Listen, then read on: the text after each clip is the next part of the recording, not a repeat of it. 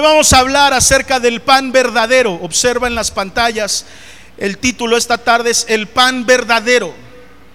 Y esto que acabamos de leer debe de quedar sellado en nuestro corazón. Es la base de la teología juánica, una de las teologías más complicadas del Nuevo Testamento. Hay muchos grandes exponentes en el Nuevo Testamento acerca de lo que Dios quiere para nosotros.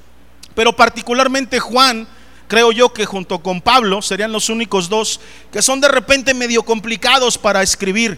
Es complicado leer a, Pablo, pero todavía un poquito más complicado es leer a Juan. Y hoy quiero que podamos irnos preparando. No, no voy a predicar una serie en esta ocasión, pero sí quiero predicar acerca de algunas cosas que nos van a preparar para la próxima serie, que tiene que ver con la intimidad que cada uno debe de tener con el Señor.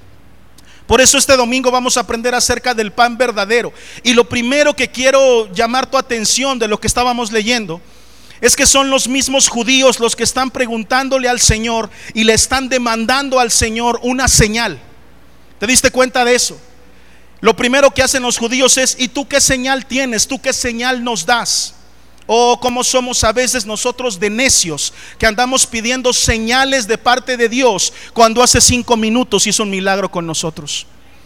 ¿Cuántas veces no nos comportamos igual que el pueblo hebreo, que saliendo del mar en donde vieron cómo se abrió, cómo pudieron pasar con tranquilidad en medio del mar y cómo pudieron atravesarlos sanos y salvos y a los cinco minutos estaban pidiendo una nueva señal? Estaban diciendo, ¿será que, haya sido Dios el que nos ha traído hasta acá si no tenemos agua para tomar? Es increíble cómo los hijos de Dios, aunque veamos milagros constantemente, constantemente estamos pidiendo señales de parte de Dios para ver si sí o si no. Nuestro corazón, hermano, es insaciable. ¿Cuántos están de acuerdo conmigo? Nuestro corazón de ser humano es insaciable. El Señor ciertamente tiene misericordia de nosotros. Alguien por favor diga amén. Ha enviado a su Hijo al mundo para salvarnos y aún así no estamos satisfechos. Aún así hay cosas en nuestro corazón, no sé si alguna vez te has sentido como que algo te falta, como que, como que algo, algo le falta a la ecuación, como que no estás completo, incluso siendo cristiano.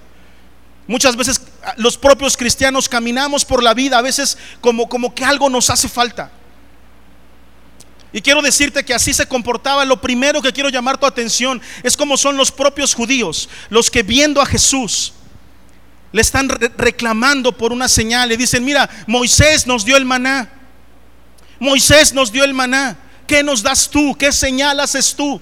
¿Tú qué tienes para comprobar que tú vienes de parte de Dios? Ellos lo estaban poniendo al, nivel de Moisés. ¿Por qué? Porque Moisés ciertamente, bajo la administración profética de Moisés, es que el pueblo recibió el maná. ¿Cuántos están de acuerdo con eso? Y cuando eso ocurrió fue un milagro. Tú sabes la historia. Tú sabes que el pueblo no tenía para comer, que no tenían eh, eh, sustento, que vagaban por el desierto. Y que en medio del desierto, no sé si alguna vez proféticamente, espiritualmente o físicamente has atravesado por un desierto, pero hermano, no se ve nada. No se ve algo que puedas comer, algo que puedas tomar. Es solamente sequedad y aridez. Y en medio de ese desierto es que, es que Dios les da el maná. Jehová manda del cielo el maná. Cuando ellos despiertan un, día en la mañana, ven el campo, dice su palabra, como si, como si se hubiera escarchado como si hubiera eh, escarcha sobre la arena. Y fueron y entonces vieron que había unas hojuelas, unas hojuelas parecidas a, un pan y que sabía leche y a miel. Y preguntaron, ¿qué es esto? Y Moisés le dijo, ese es el pan que Dios les ha mandado desde el cielo. Ellos estaban recordando eso, un milagro eh, eh, que, que ocurrió alrededor. Y aún así, sabiendo eso, sabiendo que Dios se manifiesta y que enfrente tenían aún, fíjense eso, tenían la manifestación más grande, más poderosa, más importante del cielo en la tierra, como, como bien nos lo, nos lo dijeron ahora en el tiempo de alabanza. Fue la revelación más hermosa que pudimos haber tenido. Yo quiero que tú escuches eso y que lo anotes, por favor. Nos lo dijeron en la alabanza, pero anota eso, después de un tiempo de silencio viene una revelación poderosa. Después de un tiempo de silencio, algo poderoso viene. Tú no tienes que estar preocupado porque no haya señales. Tú no tienes que estar preocupado porque Dios no responda a oraciones. No tienes que estar preocupado porque es que será que Dios me escucha, será que Dios no me escucha, es que yo no veo por dónde, es que yo no escucho. Yo quiero decirte, aún en los silencios Dios está haciendo algo. Y mientras más largo es el silencio, más grande va a ser la revelación que Dios va a traer para nuestra vida. Alguien tiene que decir amén a eso. Alguien tiene que gritar o aplaudir o hacer ruido o, algo tiene que hacer para poder decirle al Señor, yo creo eso. Tú tienes que creer eso que te estoy diciendo. Justamente lo que nos dijo Hasen en el momento de adoración es algo muy cierto. Hay un periodo entre Malaquías y Mateo. Hay un periodo de casi 400 años de silencio. En donde Dios no revela nada, no hay profeta en el pueblo, no se habla, no hay predicadores, no hay nada. Es un periodo que precisamente se conoce así, el periodo del silencio. Entre el último libro del Antiguo Testamento, que es Malaquías, y el primero del Nuevo, que es Mateo. Y la gente seguía esperando una revelación de parte del cielo. Y decían, aún en este silencio adoramos a Dios. Aún en este silencio obedecemos su ley. Aún en este silencio creemos que Dios puede hacer algo poderoso. Y déjame y te digo algo, fue un silencio larguísimo. Pero fue seguido de la revelación más poderosa que este mundo ha visto. Nuestro Señor Jesucristo se manifestó en carne. Gloria al Señor después de un silencio. No, mira, no le tengas miedo al silencio. No te sientas mal porque Dios no contesta, porque Dios no habla. Es ahí en el silencio donde Dios está trabajando tu milagro. Es ahí en el silencio donde Dios está probando tu paciencia y tu lealtad. Y mira este pueblo aún sabiendo la clase de Dios que tiene, cómo somos insaciables. Cómo no nos basta, porque yo estoy seguro, estoy más que seguro que si yo me siento ahorita contigo podemos platicar de muchísimos milagros que Dios ha hecho en nuestra vida. Muchísimos. Y es necesario, por eso es que el Espíritu Santo tiene una labor tan importante en tu vida y en la mía, y es recordarnos las cosas. Porque a veces se nos olvida, como se los he predicado muchas veces. A veces olvidamos todas las benevolencias que ha tenido Dios para con nosotros. Por eso nuestra oración siempre debe de ser, Dios, que no se me olvide de dónde me sacaste que no se me olvide nunca, que no sea yo un mal agradecido. Ciertamente yo ya no me acuerdo de mis pecados y de mi pasado porque tú me has perdonado, pero yo debo de tener memoria espiritual. Y saber que yo dependo absolutamente de ti para todo. Todas las cosas que Dios hace siempre obran para bien en nuestra vida. Pero a veces parece que se nos olvida. Y ahí tienes a este grupo diciéndole, bueno, Moisés nos dio el pan, ¿tú qué nos das? Tú, tú qué, ¿Qué prueba tienes de que eres el que dices, el que dices ser? Ciertamente pasó lo mismo que con el maná. El pueblo con el maná despertó, vio el campo diferente y entonces no entendió lo que estaba pasando. Revisen ese material, lo pueden ver en Éxodo 15, Éxodo 16. Y cuando el pueblo despierta y ve lo que está ocurriendo, le preguntan a Moisés, ¿qué es esto? No entendemos. Y era exactamente la misma imagen que estaba pasando en ese momento. El pueblo tenía al Mesías enfrente y no entendía. El pueblo tenía el pan enfrente de sí y no lo comprendía. Tenían enfrente a Jesucristo mismo, el Hijo de Dios, y no se dieron cuenta de quién era. Y le estaban demandando una señal, como había ocurrido con Moisés. Y entonces Jesús aprovecha, yo quiero decirte eso, mira, hay veces, Dios tiene todo bajo control. ¿Cuántos dicen amén a eso? Lo que a veces tú y yo no entendemos, mira, Dios ya lo tiene bien planeado y bien pensado. Me he cansado de decirlo esto en, el, en, el, en, este púlpito, pero lo que para ti, para mí puede ser un gran misterio, Dios ya lo tiene todo resuelto. ¿Qué clase de Dios crees que tienes? ¿Uno que está improvisando? ¿Uno que está jugando como si fuera un niño chiquito contigo que eres su juguete? Dios tiene todas las cosas planeadas y nada escapa al control de su mano. Ezequiel 34 dice que nada escapa, que aún tú y yo somos ovejas que estamos en la palma. Y Jesús lo comprueba en el Nuevo Testamento diciendo, nadie puede arrebatarte de la mano de mi Padre. Él tiene todo en sus manos y tiene el control en sus manos. Y de la misma forma que la pregunta, a ver, quiero, quiero ser muy claro con esto, al mismo tiempo que la pregunta del pueblo hebreo, digo hebreo porque ya había atravesado el mar, se encuentra con el maná y no lo entiende y pregunta, ¿qué es esto? Y Moisés responde, es el pan que Jehová les manda del cielo. De la misma forma, esa revelación que hubo de lo que es el pan es lo mismo que está ocurriendo en ese pasaje. Aún con toda la incredulidad del ser humano, Dios tiene todo bajo su control. Ciertamente yo creo que una de las cosas con las que más trabajo le cuesta a Dios lidiar es con nuestra incredulidad. Pero también es cierto que debo de ser muy prepotente para yo creer que Dios tiene que batallar con algo. Pues él es todopoderoso. Aún nuestra incredulidad Él la tiene contemplada. La incredulidad del pueblo hebreo sirvió para que se revelara el maná. La incredulidad del tiempo de silencio sirvió para que se revelara Cristo. Y la incredulidad de estos va a servir para que se manifieste el verdadero pan de vida. Es a través de esa pregunta, ¿tú qué señal nos das? Que Jesús aproveche el momento y dice, ah, me estás preguntando, ahorita te va a venir la revelación más grande, porque después de un gran silencio viene una gran revelación.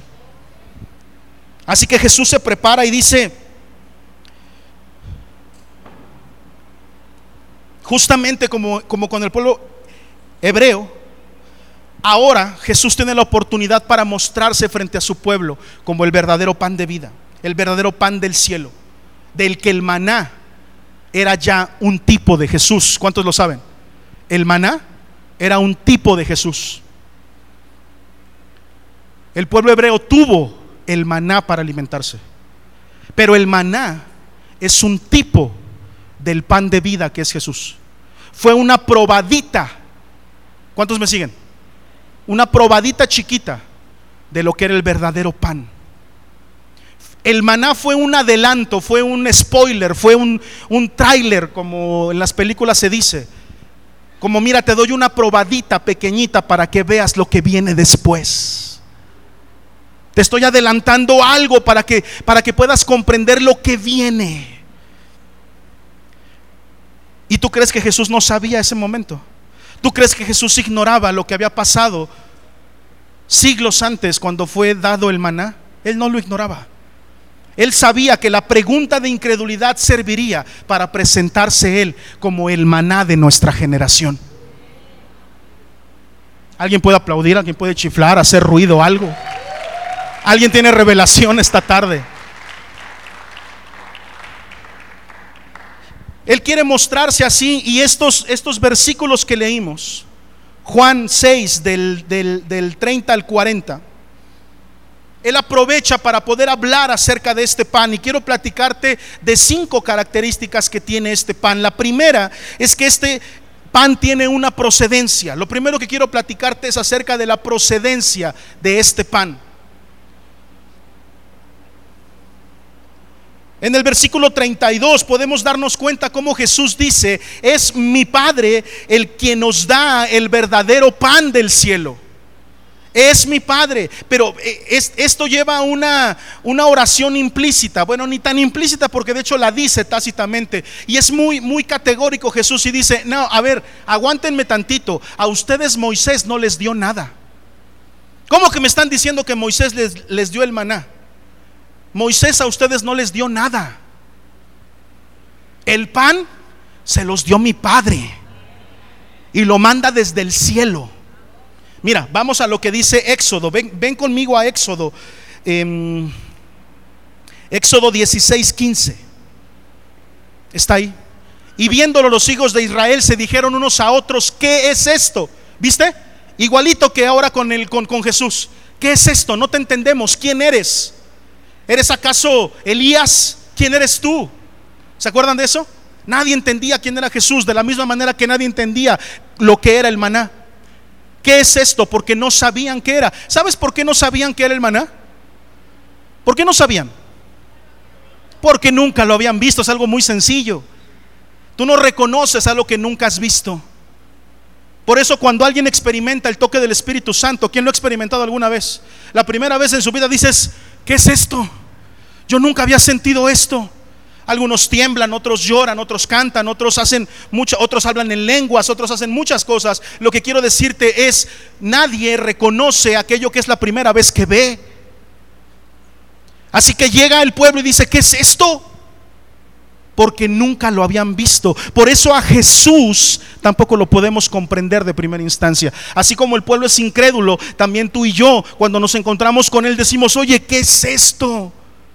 ¿De dónde tanta gloria? ¿De dónde tanta alegría? Porque de repente yo estaba tronado y ahora estoy alegre? Porque antes estaba amargado y ahora puedo amar a la gente? Porque antes yo era un egoísta y ahora puedo dar? Porque ahora yo estaba encarcelado y ahora soy tan libre? Yo no sé si le vine a predicar a alguien que se identifique con lo que hablo, pero yo estoy lleno de fuego, hermano. Yo estoy agradecido con lo que Jesús ha hecho en mi vida, aunque no lo pueda entender. Aunque yo diga, es que no entiendo lo que está pasando. Así dice, no sabían qué era. Pero ¿qué dice Moisés? El mismo Moisés les dice, es el pan que yo les estoy dando. ¿Eso dijo Moisés? No, es que bajo la administración de Moisés es que este pueblo avanza.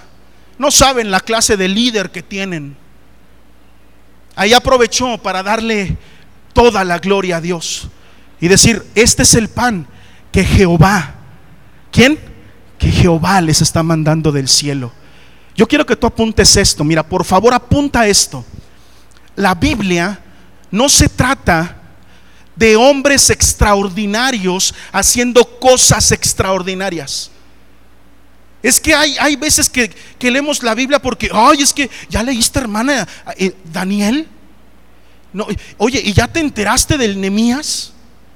Hoy, qué hombres tan grandiosos, qué hombres de fe tan grandes. La Biblia no se trata de hombres maravillosos haciendo cosas maravillosas. La Biblia se trata de hombres y mujeres comunes y corrientes, pecadores. Es más de lo vil y menospreciado. Se trata de hombres comunes y corrientes que tienen un Dios poderoso, un Dios que hace cosas maravillosas. Eso es de lo que se trata la Biblia. Y así tú tienes que leerla. No es una biografía de hombres perfectos y hombres que hacen maravillas. Es, una, es un compendio de hombres de verdad de lo más vil y menospreciado como tú y como yo. Comunes y corrientes, sin ninguna cosa especial. Salvo que tenemos fe en nuestro Dios. Y es ese Dios el que tiene poder y autoridad para hacer cualquier milagro. Lo primero que tenemos que hablar es de la procedencia de este pan tanto Moisés les dijo, viene del cielo, como Jesús mismo les dice, es mi Padre en el versículo 32 quien les da el verdadero pan del cielo. Así como Jehová mandó el maná, Dios me está trayendo a mí desde el cielo para levantarme en medio de ustedes. ¿Y cómo crees tú entonces que la gente vio a Jesús? ¿Cómo crees tú que yo no pueda lidiar con mi incredulidad o como pastor de esta casa con tu incredulidad si todo lo que podemos recibir de Cristo es incomprensible? ¿Cómo no lidiar con mi incredulidad? ¿Cómo no lidiar con tu incredulidad? Lo estoy repitiendo para que entre bien. Si todo, absolutamente todo, ¿cuánto dije? ¿Cuánto? Todo lo que podemos recibir de Jesús es incomprensible. Porque no es de aquí, porque no es de esta tierra. Todo lo que tú y yo recibimos de Cristo viene del cielo. Y por eso no lo podemos comprender, Marta. Por eso sorprende, por eso, por eso de repente dices, oye, si es cierto? Es que yo como que no creo, como que yo siento que no es posible que siendo como he sido, Dios me haya limpiado de la forma en que lo haya hecho. A veces somos incrédulos. ¿Y qué crees? Si te limpió. Hermoso nuestro Dios. No importa lo que tú hayas hecho, Dios nos ha limpiado de todo pecado y de toda maldad y nos presenta limpios delante de su Padre sin importar nada de lo. Tienes que creerlo. Tienes que creerlo. Derrota tu incredulidad. Tienes que creer que Dios está contigo y que Dios te ha limpiado. Oye, pastor, pero yo me cuesta trabajo comprender que yo pueda tener entrada al cielo siendo la persona que soy. Tienes que creerlo. Las cosas que Jesús te ofrece son incomprensibles. Siempre les he dicho que debemos de tener una fe inteligente, que no podemos colgar la inteligencia allá afuera, que debemos de tener pensamiento crítico, sí, pero hay muchas cosas que nuestro entendimiento nunca va a alcanzar a comprender, que simplemente se salen. Y lo que quiero decirte es donde nuestra inteligencia, donde nuestra sabiduría tiene un límite, donde nuestra inteligencia termina, comienza nuestra fe. Y ahí podemos caminar en la fe del Hijo de Dios que tú y yo hemos conocido. No que estén en contra la fe y la inteligencia, son complementarias, en donde la inteligencia termina, en donde ya no puedo dar un paso porque ya no lo entiendo, entonces camino sobre las aguas en la fe del Dios que yo conozco. Alguien puede gritar, alguien puede aplaudir, alguien puede decir, gloria a Dios, yo creo en un Dios poderoso.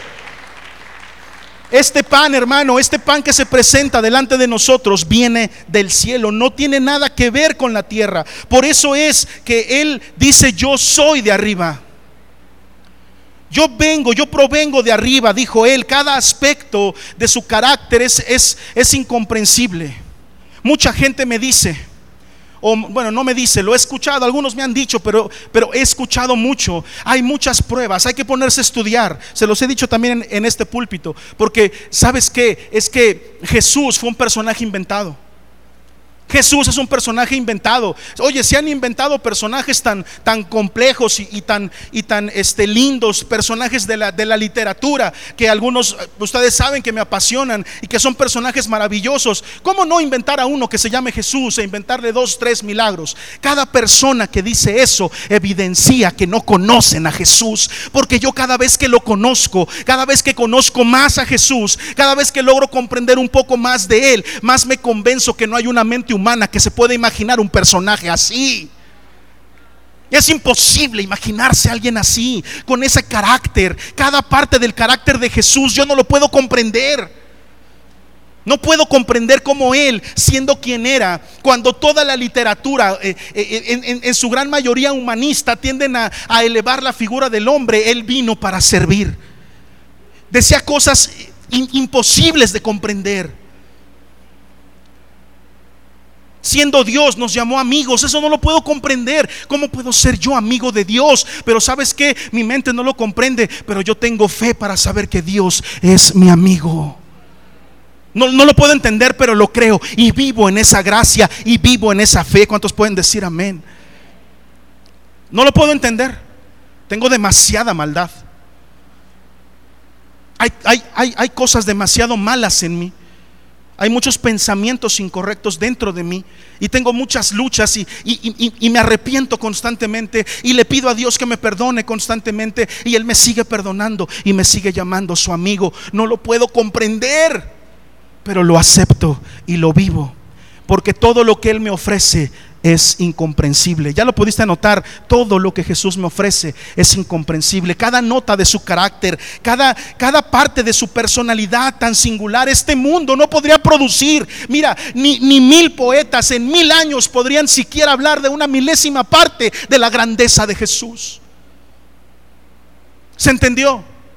Si juntáramos a todos los poetas de todo el mundo, y los pusiéramos a escribir durante mil años, ni siquiera a ellos se les podría ocurrir una persona con una característica y una personalidad tan hermosa como la de Jesús. Ese es un pan que viene del cielo y que no lo podemos comprender, pero nos ha sido dado. Como el pueblo cuando salió y vio la escarcha, ¿qué es esto? No puedo entender. Y todos los días caía. Every day. Ya estoy practicando por si me invitan a Estados Unidos a predicar. Hi, hello, ¿ya viste? Todos los días despertaban y salían. ¿Y qué creen que había en el campo? Maná, provisión, alimento. ¿Se acuerdan de la regla? Solamente toma lo que te vas a comer. Porque si guardas de más, ¿qué pasaba? ¿Y por qué crees que se echaba a perder? ¿Cuál crees que es el principio espiritual que sigue eso de que se echaba a perder? Porque guardar de más era creer que mañana no iba a haber. Es falta de confianza en el Dios que te sostiene. Cuando tú te preocupas por el mañana, cuando tú estás diciendo es que es que no sé qué va a pasar mañana. No sabes cómo estás lastimando el corazón de Dios.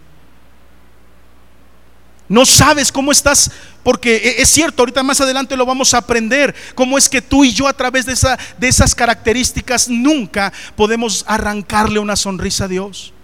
Somos incapaces. nos ha demostrado todo.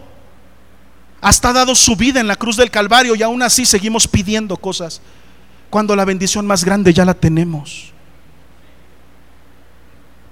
Eso significa que guardar para el día siguiente era que se podría, porque significaba que tú no confiabas en que al otro día habría. Y quiero decirte una cosa, con Jesús es igual. Tú tienes que comprender una cosa, Jesús te ha ayudado ayer. ¿Sí o no? Jesús te ha ayudado ayer. Jesús se ha manifestado ayer entonces se manifestará hoy y se manifestará mañana y pasado mañana y la próxima semana y dentro de 10 años y dentro de 20 y hasta el último día de tu vida Dios se va a manifestar. ¿Sabes por qué? Porque Él no cambia. Y eso fue una probadita nada más, fue, fue una gracia temporal, el maná fue una probadita. El verdadero maná que viene del cielo es Jesús, el pan que viene, el pan verdadero. Aún cuando Jesús lanzó este reto tan tremendo, ¿se acuerdan cuando le dijo a, sus discípulos? Cuando llegaron todos asustados, ay, este Jesús, es que les hablaste muy fuerte. Y, toda la multitud ya se fue. ¿Se acuerdan cuando llegaron los doce? Con las patitas temblando. Casi, casi le estaban diciendo, se nos, se nos vació la iglesia porque predicaste muy fuerte. ¿Y qué dijo Jesús? ¿Y ustedes? Si quieren, de un ave, en corto, lléguenle. Así, ¿eh? Y les he dicho una y mil veces que lo interesante de ese pasaje no es que Jesús les haya dicho, si quieren de una vez, ¿eh? La puerta mide 1.20, caben de espalda y caben de frente. Lléguenle. No, no, no, no es eso. Lo que me maravilla del pasaje es que los discípulos lo consultan. Eso me mata. Eso me mata, ¿eh? Una vez más la incredulidad del hombre. No es que Jesús les haya hablado fuerte, es que ellos consideraron irse. Lo consideraron. Eso me mata. Todavía les está mostrando quién es Él. Justamente acababa de lanzar en ese momento otro discurso acerca de que si comían de ese pan no iban a tener hambre jamás. Y todos se van porque es una palabra muy fuerte para los judíos. Hablar de pan es muy fuerte. Y les dice, pues ustedes que son los doce, miren, de la multitud lo puedo esperar, pero de ustedes que son los doce, si quieren también lleguenle, no hay problema. Y se apartan y lo consultan, lean bien el pasaje. ¿Cómo ves tú qué onda? ¿Si nos vamos o no nos vamos? ¿Qué hacemos o qué? Hacen consenso. Y después mandan al Pedro en representación, ¿no? ¿Y quién le dice? Pues tú, Peter, vas, dile. Y llega el Pedro aquí todo. ¿Qué pasó? ¿Ya deliberaron? ¿Ya, ya, ya, ya decidieron? Sí, pues ya, ya, ya. ¿Y qué? ¿Se quedan o se van? No, ya, ya, ahí muere, muere, nos quedamos. Ahí muere, muere, nos vamos a quedar. Y le dice, ¿a dónde iremos?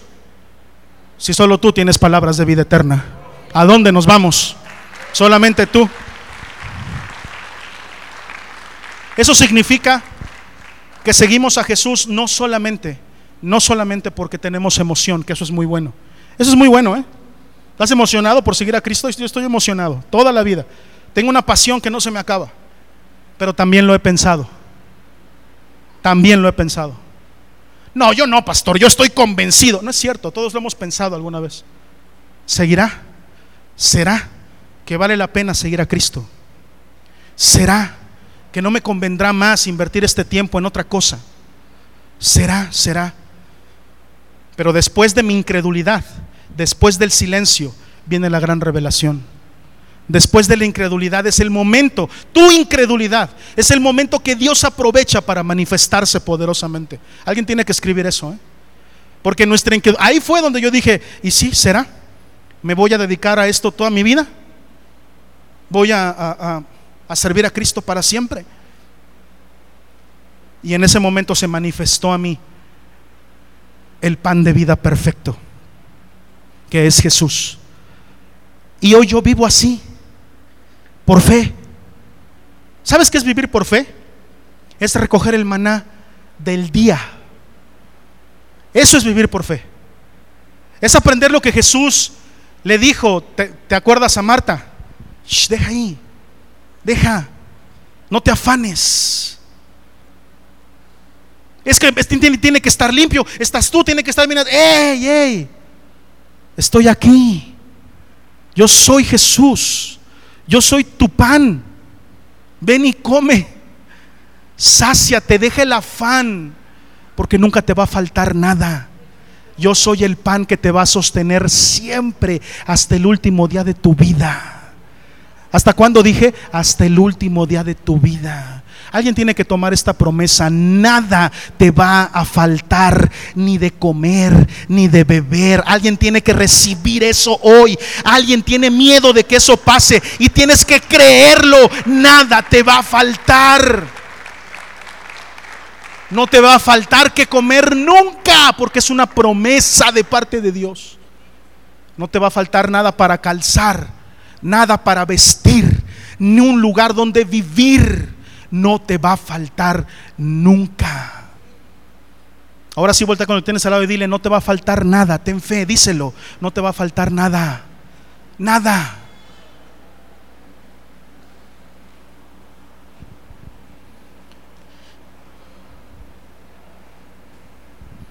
Número dos, es necesario hablar de la forma de este pan. El punto número uno fue la procedencia de este pan. El número dos es la forma de este pan. Mira, Cristo no es que meramente dé el pan. ¿Qué pasó con el maná? Que Jehová lo dio. ¿Sí o no? Jehová lo dio. Pero aquí no es que Jesús lo dé, es que Jesús es el pan. ¿Se entiende la diferencia? No es que Jesús venga a darte el pan, es que Jesús es el pan. Por eso es que es una figura tremenda la Antiguo Testamentaria, que no podemos dejar atrás, porque es Jehová mismo dando una probada de su Hijo. Qué hermoso, ¿no? Que lo que comieron ellos fue una probada de este pan. La figura de este pan, la forma de este pan es Jesús. Por eso, una de las ordenanzas que como iglesia tenemos es la Santa Cena. ¿Cuántos dicen amén? Y esta predicación también tiene que traer luz a ese aspecto y por qué lo hacemos. Porque recordamos eso. Recordamos no que el pan sea Jesús, no me malentiendas. Eso se llama transustanciación y es una doctrina errónea. Cuando nosotros comemos el pan no estamos diciendo que literalmente el pan sea Jesús. Eso, es, una, es una blasfemia.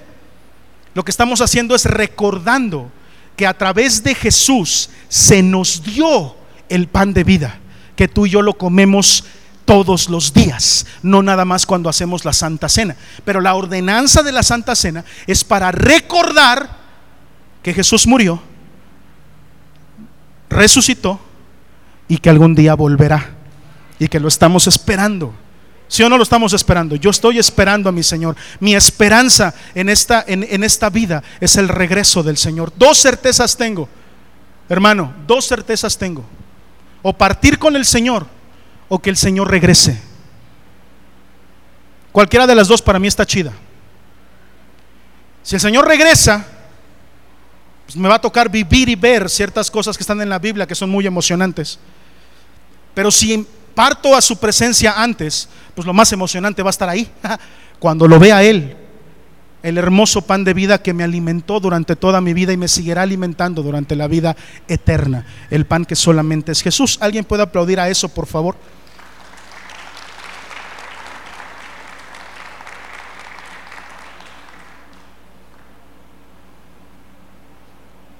Ciertamente, el entender que la forma de este pan es Jesús debe de, darnos luz también sobre lo que tú y yo como iglesia tenemos que hacer.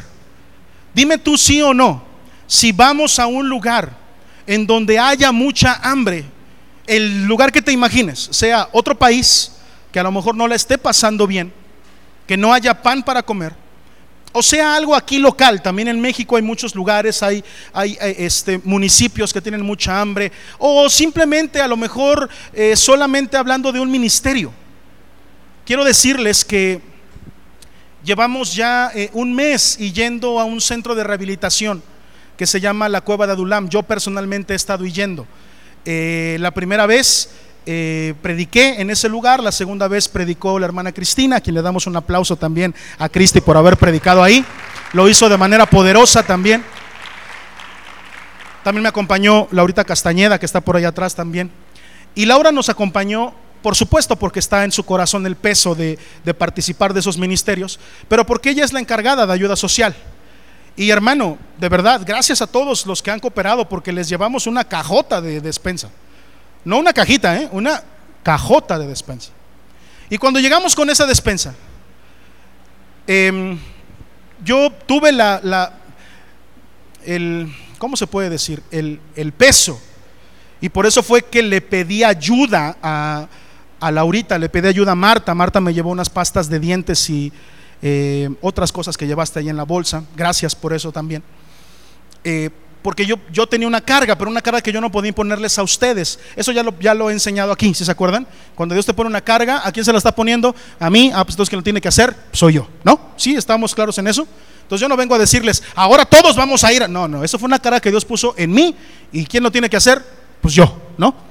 Pero pues le compartí a la Cris, le compartí a Laurita, le dije a Marta que tenía yo un peso por el tema de los chicos, le pedí ayuda a ella para ver qué podíamos llevarles y gloria a Dios y a la ayuda también de todos ustedes, les llevamos una muy buena caja de despensa, ¿sí? Aprovechamos para que se den un aplauso a ustedes por ser tan cooperativos y tan, tan eh, que saben hacer las cosas bien, que han traído la despensa, porque eso nos permitió ayudar y servir. Ese peso me nace de una cosa. La primera vez que yo fui a predicar a la, cueva de Adulam, el lugar donde se predica, el salón, es justamente el mismo piso donde está la cocina. ¿Te acuerdas que está el salón y está la cocina hacia el fondo? ¿no? Y entonces me di una vuelta, me le escapé al, al pastor Paul, se llama, el pastor Paul, me le escapé en lo que estaba la alabanza y me fui a dar una vuelta por la cocina para ver qué había de comer.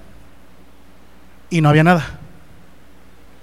Había una caja de pepinos resecos y media cajita de jitomates echados a perder. Y le pregunté al pastor Paul, ¿qué van a comer? Y no me refería a qué van a comer en la semana. ¿Qué van a comer hoy? Y el pastor Paul dijo, pues todavía estoy orando. Todavía estoy orando en este momento porque no sé. Y son cerca de 20 internos. Y quiero que sepas que no todos los familiares de los internos ayudan y cooperan. De hecho, son mínimo los familiares que ayudan y cooperan. Muchos van simplemente a dejar a los chavos ahí y se olvidan. Cuando llegamos con esa caja, te prometo que dos o tres lloraron. No sé si los viste. Dos o tres.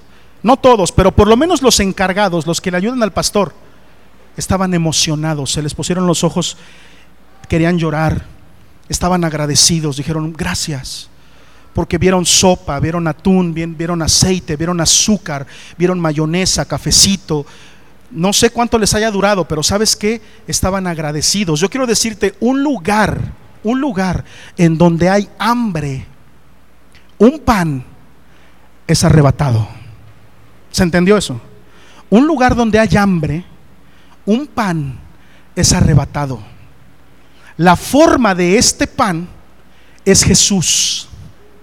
Y tú no tienes que preocuparte por si te van a aceptar o no, que si te van a, rechazar o no. Tú lo que tienes que hacer es predicar a Cristo.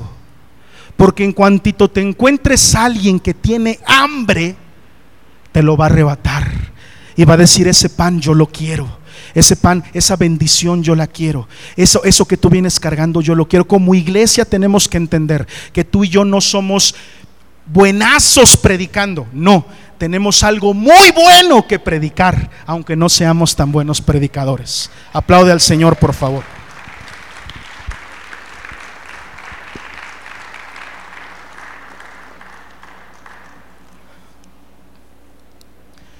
¿Lo escribiste? No somos muy buenos predicadores. De hecho, somos malones. Pero tenemos algo precioso que predicar. No somos muy buenos hablando. Pero el tema que tenemos que hablar es el mejor de todos. No hay un tema más importante y más interesante y más profundo y, más impactante que el pan de vida que es Cristo.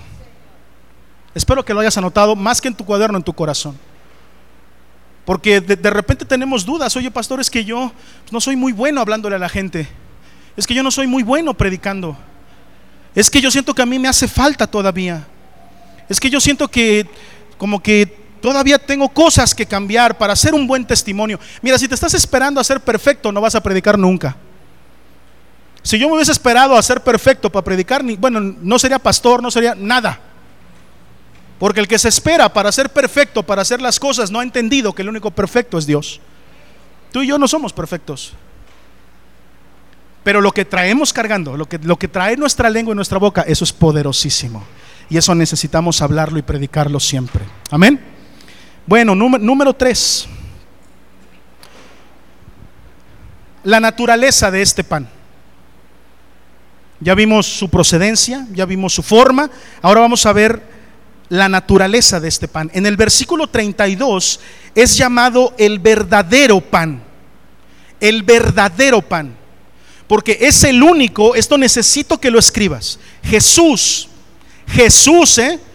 con mayúsculas, con doble subrayado, este, con, con, si traes con plumón sobresaltado. Jesús es el único que puede suplir satisfactoriamente todas tus necesidades.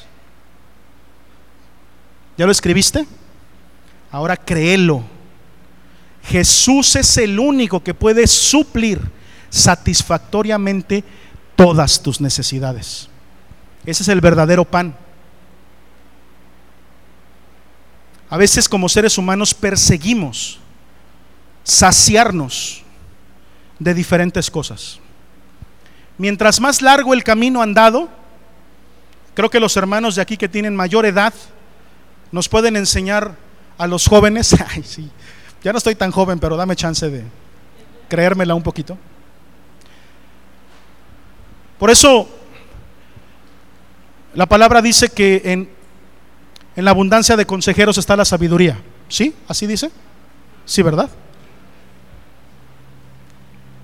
Y, y para mí un consejero es el que tiene experiencia, por eso una persona que es mayor que yo siempre va a tener todo mi respeto y siempre va a tener mis orejas para ver qué me tiene que decir y qué me tiene que enseñar. Siempre, simplemente porque es más grande que yo. Respeto mucho a mis mayores. Así me enseñaron en mi casa. Sigo creyendo lo mismo. Pero también es cierto que tiene por ahí un revire, tiene un porqué. A mí me gusta escuchar a los que son más grandes que yo porque tienen más camino andado, porque tienen más sabiduría. Y sabes qué?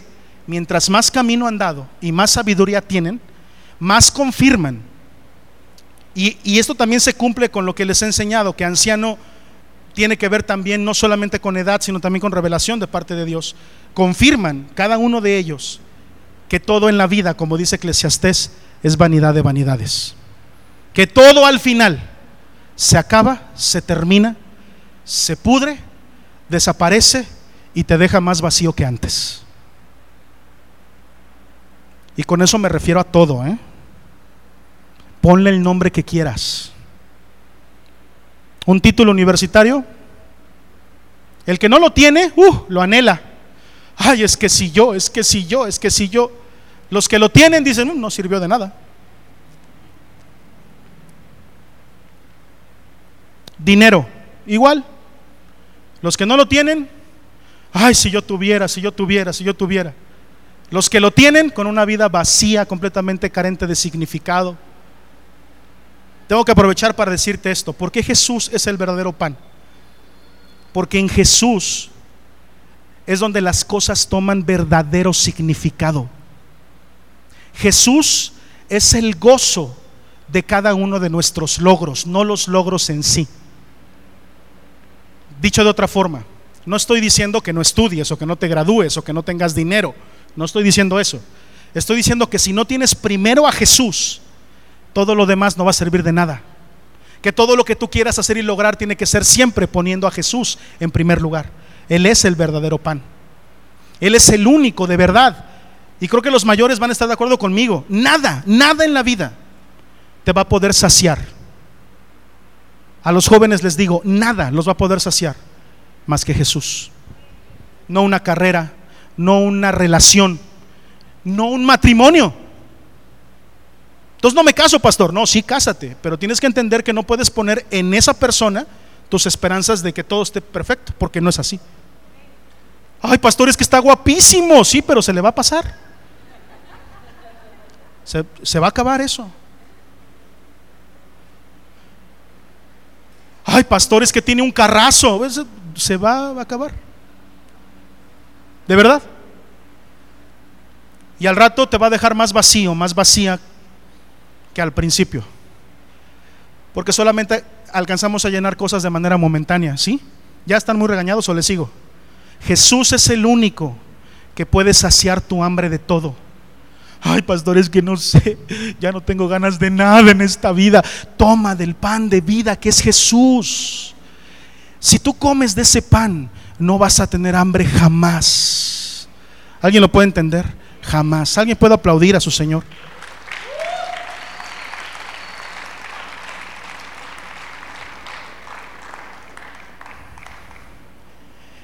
Ay, ese, Juan escribe rarísimo. Él también es llamado, sigo ahí en el mismo punto 3, la naturaleza de este pan. Les dije que Él es llamado en el versículo 32 el verdadero pan y en el versículo 33 es llamado el pan de Dios. El pan de Dios. Ay, es que Juan es tremendo. A ver, voy a, voy a hacer mi mayor esfuerzo para que esta parte entre. Este pan, que es Jesús, ya quedamos de acuerdo en que el pan es Jesús no solamente es lo único que tiene la capacidad para suplir satisfactoriamente todas tus necesidades emocionales, físicas, financieras, todo, todo, todo lo que tú quieras. No solamente es ese pan que, que, que sacía al 100% el corazón del hombre, sino que también es el único que sacía al 100% el corazón del Padre. ¿Sí? ¿Sí entró? Está tremendo esto, mira, me estoy poniendo chinito. Jesús no solamente es el único que te sacía a ti, sino que al mismo tiempo es el único que puede saciar al Padre. Tú y yo no podemos, lo dije al principio, ahorita lo vamos a platicar, ahora ya lo estoy platicando. Tú y yo no podemos por ningún, nada de lo que tú, tú y yo hagamos si no está Jesús en nuestra adoración, así nos paremos de cabeza, papá. Esa adoración nos sube. Así tú y yo prediquemos y nos esforcemos y levantemos un ministerio poderoso. Si no está Jesús ahí siendo el, el protagonista del ministerio, Él no sirve de nada. Ese ministerio no satisface a Dios. Para que lo que tú y yo hagamos satisfaga al Padre, tiene que ser llevado por Jesús sí o sí. Una de las doctrinas fundamentales de nuestra iglesia es la redención, ¿sí o no? No me espanten, ¿eh? por favor díganme que conocen la doctrina de la, de la redención, si no, hacemos serie de redención. ¿Qué significa la redención? Que yo no merecía, ¿sí o no? Que yo lo que merecía era la muerte pero que por la obra redentora de Jesús, ahora tengo vida. Esa es la doctrina de la redención, ¿sí o no? ¿Qué, ¿Qué, va a pasar allá arriba en la redención? ¿De qué se trata eso de estar cubierto de la sangre de Cristo? Que de repente ocupamos como amuleto sin entender lo que realmente significa. En la cruz del Calvario Jesús vierte su sangre y al derramarla sobre la cruz la derrama sobre ti, sobre de mí. Esa sangre nos limpia de todo poder y estamos cubiertos de su sangre. ¿Sí o no? Cuando tú y yo nos presentamos al Padre, si yo me presento así como estoy, ¿tú crees que paso? Porque lo que, lo que hay en mí es maldad. Lo que hay en mí es pecado. Lo que hay en mí no tiene comunión con Dios el Padre. Pero la obra de Jesús que me cubre de su sangre, me presenta delante del Padre limpio. ¿Tú sabes por qué Dios me recibe en el cielo? ¿Por qué te va a recibir a ti y a mí? ¿Sabes por qué te va a recibir? Porque lo que va a ver cuando te presentes delante del trono blanco, ese al que todo mundo va a ir, lo que Él va a estar viendo es la sangre de Jesús. Eso es lo que va a estar viendo. Por eso tú y yo tenemos entrada. Tú y yo no tenemos entrada porque somos muy chipocles o porque hacemos grandes cosas. Tú y yo tenemos entrada porque Él dio su vida y nos presenta delante de su Padre redimidos, cubiertos de su sangre y por eso podemos entrar. ¿Quedó establecido eso? ¿Se entendió? Bueno, todo lo demás tiene que ser redimido a través de Jesucristo para que pueda Dios hallar satisfacción en ti y en mí. ¿Se entendió? La adoración tiene que estar cubierta de la sangre de Cristo, tiene que estar redimida por Cristo y tiene que subir redimida por Cristo. Nuestra predicación redimida por Cristo. Los grupos vida redimidos por Cristo. ¿Se entendió? Si tú y yo lo que hacemos, quitamos este pan de en medio, así nos paremos de cabeza, nada de lo que hagamos va a satisfacer el corazón del Padre. El único que satisface al Padre es Jesús. Tú y yo tenemos chance de colarnos y de que Él dice nos presente justos delante de su Padre, revestidos de su justicia, no de la de nosotros. Tú y yo tenemos la gran bendición de que siendo lo que somos, portándonos como nos portamos, si tú y yo colgamos los tenis hoy, si tú y yo hoy nos toca entregar cuentas, vamos a abrir los ojos frente al gran trono blanco y escucharemos las palabras, no porque seamos muy buenos, sino porque Cristo murió por nosotros y escucharemos las palabras de Dios diciendo, bien, buen siervo, fiel, entra en el gozo de tu Señor. ¿Cuál siervo? ¿Cuál fiel? Pues Jesús que se presenta cubriéndonos a nosotros y de esa manera Dios puede vernos eh, como algo aceptable para que podamos pasar. Alguien puede aplaudir al Señor, alguien puede decir, gracias Señor, gracias por tu bendición en mi vida. Aleluya.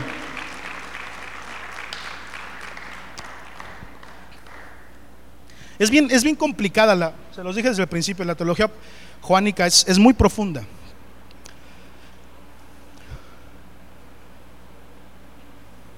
Proverbios 8, a partir del versículo 22, por favor. Proverbios 8, para, para darle base bíblica, a partir del versículo 22. Eh, ¿Cuántos saben que Proverbios 8 eh, habla acerca de la sabiduría? Es la personificación de la sabiduría. Pero también es cierto que todos los teólogos coinciden en que es una sombra de Jesús. Vaya, no de Jesús, del Hijo. O sea, bueno, es lo mismo. Pero de, de la figura trina del Hijo. Aquí es como si estuviera hablando el Hijo. Es lo que se llama una, una teofanía. Es una manifestación de una de las personas de la Trinidad a su pueblo, aquí en la tierra. ¿Se acuerdan del Shekinah, la nube? Esa es una teofanía. ¿Se acuerdan de la columna de fuego? Es una teofanía. Ajá. Este, y esta es otra teofanía, es decir, la sabiduría manifestada como el Hijo, al revés, el Hijo manifestado como sabiduría. Y a partir del versículo 22 dice, dice el Hijo, ¿ok? ¿Quién está hablando aquí entonces? El Hijo. Jehová me poseía en el principio. Ya de antiguo, antes de sus obras. Está hablando de que el Hijo estaba con Jehová. El Hijo estaba con el Padre desde antes de sus obras, es decir, de antes de lo visible. Ellos ya estaban juntos. Eternamente tuve el principado. ¿Cuándo es eternamente? ¿Qué significa eternamente? Siempre, sin principio y sin fin. ¿Cuándo ha sido príncipe? Siempre, siempre. ¿Tuvo principio el Hijo? No. El Hijo siempre ha coexistido con el Padre, siempre. No es como que primero fue el Padre y luego fue el Hijo, no. Fueron los dos al, mismo tiempo, si eso tu mente no lo puede entender, la mía tampoco. Pero es coeterno con el Padre, siempre ha existido, eternamente. ¿Sí? ¿Queda claro eso? Desde el principio antes de la tierra, antes de los abismos fui engendrada, es la sabiduría. Antes que fuesen las fuentes de las muchas aguas, antes que los montes fuesen formados, antes de los collados ya había sido yo engendrada. No había aún hecho la tierra ni los campos, ni el principio del polvo del mundo. Cuando formaba los cielos, ¿dónde estaba el, Hijo? Ahí estaba yo. Cuando trazaba el círculo sobre la faz del abismo, cuando afirmaba los cielos arriba, cuando afirmaba las fuentes del abismo, cuando ponía al mar su estatuto para que las aguas no traspasasen su mandamiento, cuando establecía los fundamentos de la tierra, ¿qué dice ahí?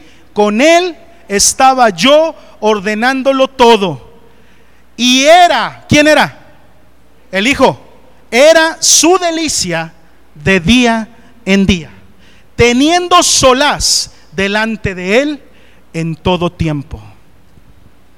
Es el Hijo diciendo, en donde el Padre haya satisfacción total, es en mí. ¿Sí se entiende? En mí. Y el Padre lo confirma y diciendo, este es mi Hijo amado, en quien yo tengo complacencia. Él me satisface. Así que si tú quieres hacer algo, cualquier cosa que tú quieras hacer, que quieras satisfacer a Dios, no la puedes hacer más que a través de Jesús, el Hijo de Dios. Por eso en esta tierra una iglesia, una visión que no es cristocéntrica, no ha entendido esto. Es que el Padre es eh, poder. Sí, claro que es poderosísimo. Y por supuesto que allá vamos todos. Pero el que nos da acceso dice, yo soy el camino, la verdad y la vida. Algunos pueden llegar al Padre si no es por mí. ¿Dice eso? Algunos igual y la logran si se van por otro camino. Algunos podrán lograrlo a través de observar una ley. ¿Dice eso? A lo mejor algunos lo logran observando un día de descanso. No. Nadie. ¿Quién? Nadie viene al Padre si no es por mí. Recuerden, cuando estábamos leyendo diseños eternos, esos diseños que no cambian, que no, que no mudan porque los establece Dios, hablábamos de la grada de los levitas, ¿se acuerdan? ¿Se acuerdan de la grada de los levitas? En donde les dije, ah, los levitas, ya ves que sí tienen que estar en una grada más arriba que el pueblo. No, no, no. Es una responsabilidad que te pasa del lugar del atrio al lugar santísimo. Esa figura levita es Jesús. Jesús es el más grande levita que puede haber. Es el levita por excelencia. Es el sacerdote por excelencia. Yo no voy a llegar al lugar santísimo si no es a través del levita. Él es el que me pasa del atrio al lugar santo.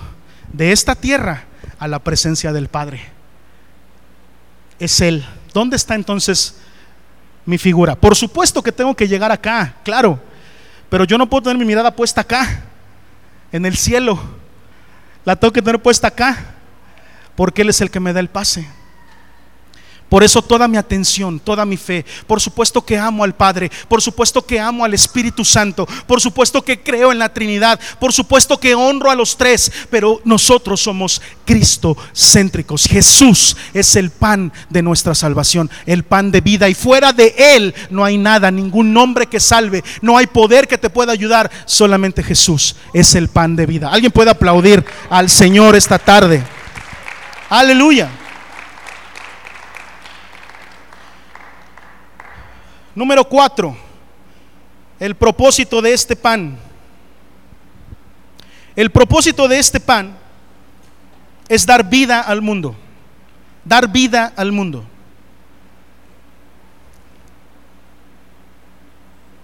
Ciertamente este mundo tiene, tiene muchísimas cosas que le pueden parecer atractivas a la gente. Y para los que no son espirituales, pudieran estar llenas de, de satisfacción o de, o de alegría. Recientemente di una capacitación en el grupo Vida de Matrimonios donde hablé acerca de la diferencia entre sentirse contento y ser feliz, porque son cosas muy diferentes. Sentirse contento es una emoción que puede ir y venir, pero ser feliz solamente lo puede hacer Dios. Y tenemos que comprender esto nosotros. El mundo tiene muchísimas cosas que dan mucha satisfacción. Y que para la gente que no es espiritual, eh, eh, pueden estar, pueden ser muy atractivas. Incluso puede haber muchos de ellos que vengan a decirte, oye, ¿que tú no vas a los antros? No. ¿Fumas? No. ¿Tomas? Tampoco. Entonces, ¿para qué vives? ¿Sí o no? Pues qué vida tan aburrida entonces. Porque, porque el mundo piensa que solamente en esas cosas se encuentra satisfacción. Ahora, tengo que decirte la verdad. Claro que son cosas satisfactorias. Claro que son cosas que satisfacen, pero carecen de vida. No tienen vida. El propósito de este pan es darnos la vida de Jesús, de transmitirnos la vida y de poder vivir ahora a través de la vida de Jesús. Es solamente a través de la vida de Jesús que podemos nosotros recibir un poco de su carácter, un poco de su personalidad, un poco de su unción, un poco de lo que tú quieras. Es solamente a través de la vida de Jesús. Una cosa yo le dije a los chicos eh, eh, y líderes que comenzaron esta iglesia conmigo. Y les dije una cosa. No tiene que importarnos si una persona llega a vid por un día. ¿No? Que llegue un día, está en el culto, ah, qué padre, y no regrese jamás. O una persona que esté un año en la iglesia. O una persona que esté 10 años en la iglesia. O una persona que no se vaya nunca hasta el día de su muerte. No tiene que haber diferencia. Todos todos, fue lo que le dije con los que comencé, a, quienes con, comencé con quienes comencé esta iglesia. Así estén un día o mil, tienen que recibir la vida de Dios cuando estén aquí.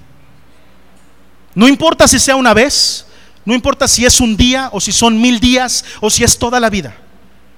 Pero lo que una persona tiene que decir al salir de esta, de esta congregación es, yo estuve en esa iglesia X tiempo, no importa, un día o mil. Pero el tiempo que estuve, yo recibí la vida de Dios en esa iglesia. Porque ese es el objetivo que debe de perseguir la iglesia. No establecer una visión, no establecer una forma de trabajo. Lo que tiene que establecer es la vida de Cristo en la gente. Lo que tú y yo perseguimos, lo que tú y yo queremos, no es que la gente encuentre una, una iglesia preciosa. Bueno, sí queremos, pero no es el objetivo principal. El objetivo es que encuentren a Cristo. Si encuentran a Cristo, la tenemos ganada. ¿Cuántos pueden decir amén? Porque cuando conoces a Cristo, cuando tienes un encuentro verdadero con Él, ya nada puede ser igual otra vez. Tú conoces a Cristo y tú le perteneces a Él toda tu vida. Aunque quieras huir, aunque te quieras escapar, aunque quieras correr, Él te va a traer siempre con lazos de amor. ¿Por qué? Porque te ha comprado con su sangre. Aplaude fuerte al Señor. Ya los voy a dejar ir. Punto número 5 la forma en que debe de ser tomado este pan. La forma en la que debe de ser tomado este pan.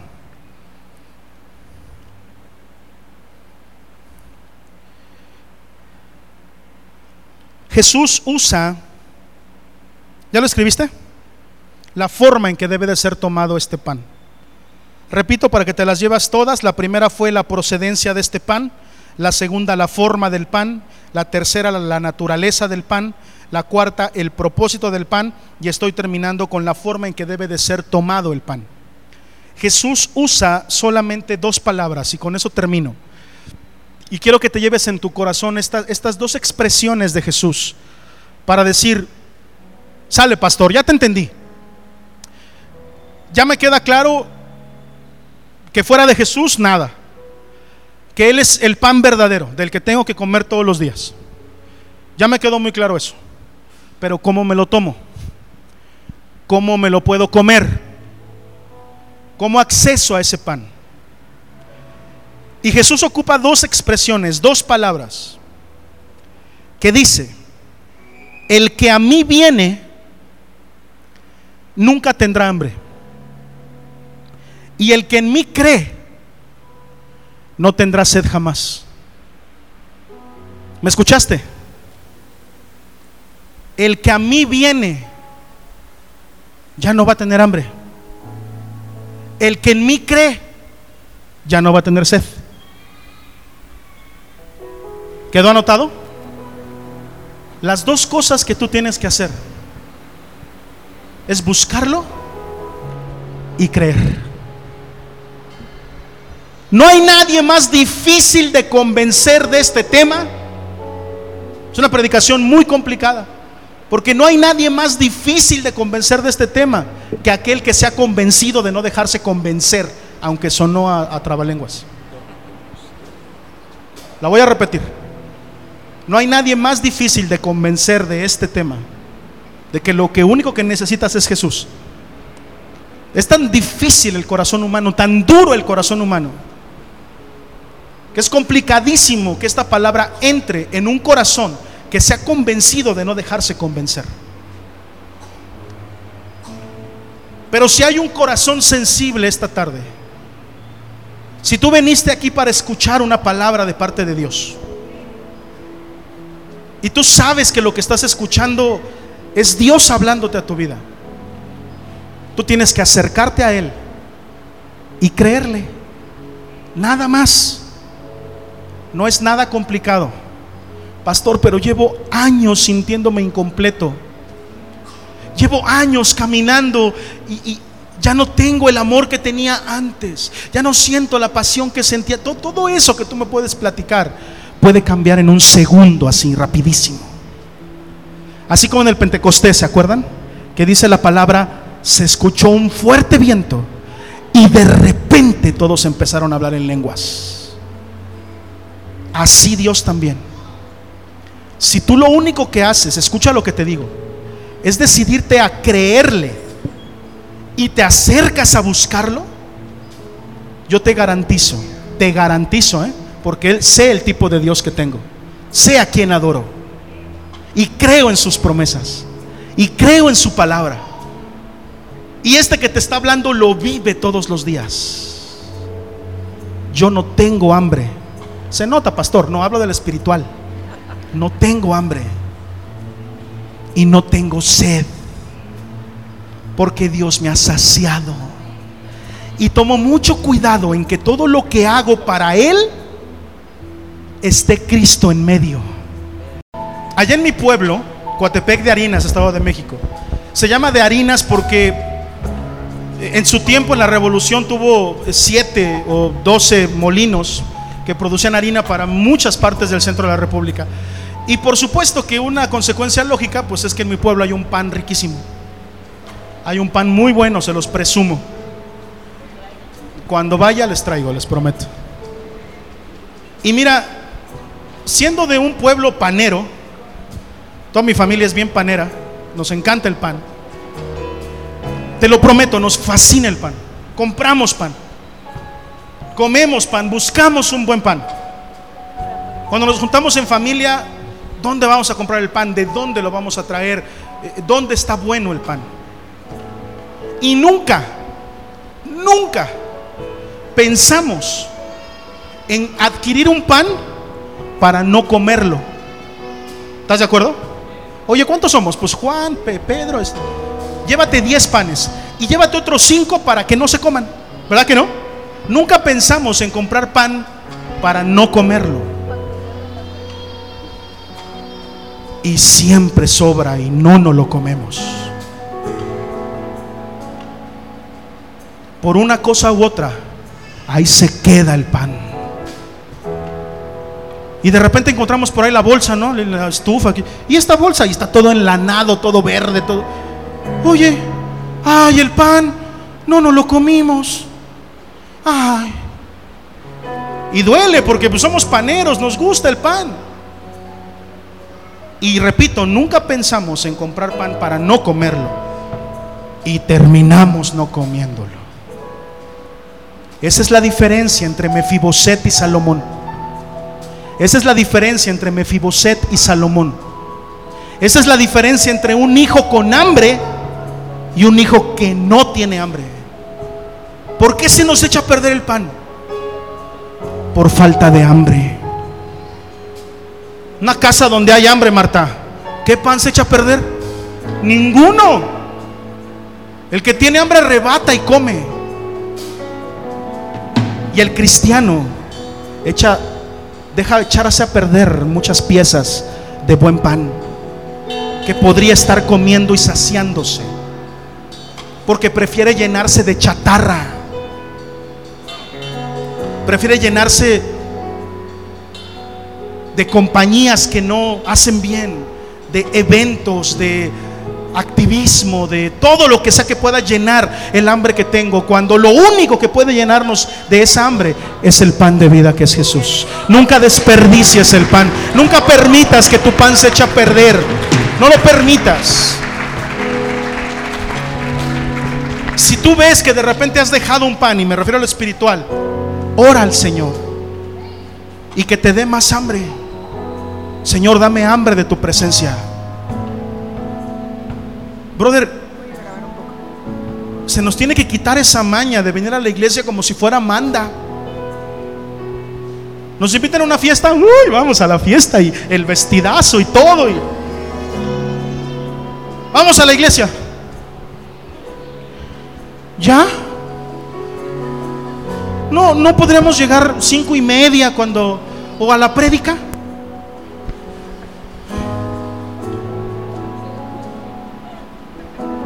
Falta de hambre. El que tiene hambre, ¿cómo va a la panadería? Pero babeando, diciendo, ¿dónde está el pan?